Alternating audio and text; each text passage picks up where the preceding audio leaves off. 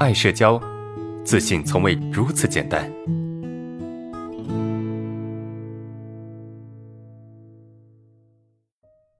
最后一个问题，呃，日常肢体接触的时候会很紧张啊，比如搭个肩啊，近距离接触哈，或者说哄孩子睡觉的时候拥抱之类的，注意力会强迫集中在接触的部分，感觉会产生呃意念磁场集中在接触的部分啊，觉得孩子睡不着是我强迫意念的磁场造成的啊，呃。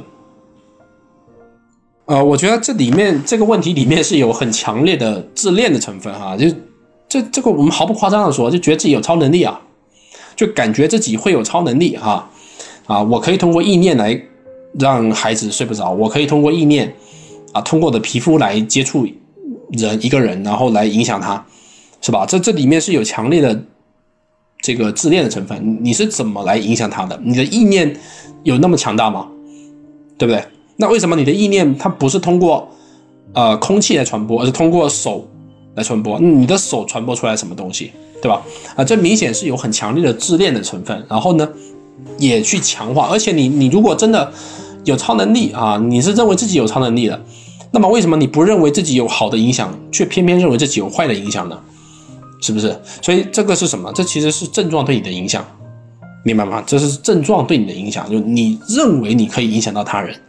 啊，你认为你影响到，你认为你很糟糕，你很不好，啊，你可以影响到他人，而且是通过皮肤接触的方式来影响他人，啊，这这个是有强烈的自恋的味道啊，不太可能，我觉得不太可能，啊，不要瞎想了，好不好？不太可能，啊，也没那么厉害，啊，也没有那么厉害，啊，明白吗？这这是你自己的一种，那你你可能会觉得说，老师，那我我很真切的认为这是真的。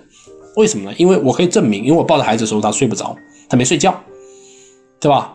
我他没睡着，为什么？当我们认为哈自己会影响某个人的时候，啊，那么我们只会盯在自己，只会去盯着自己影响对方的那个地方，而不会去全面的，啊，就是整体的去看待这个问题。他你抱着他的时候，他也睡着过，你为什么你不看？为什么你不认为？你不影响他，但是你抱着的时候，他睡不着，你却认为他是你的被你影响的，对不对？所以，当我们认为自己是这样子的时候，那么总会去找证据来证明我是对的，我就是这样的，对吧？我觉得对视恐惧啊，别人会认为我的眼神有问题，那么我总会去找证据来证明别人认为我眼神有问题，是不是这个意思？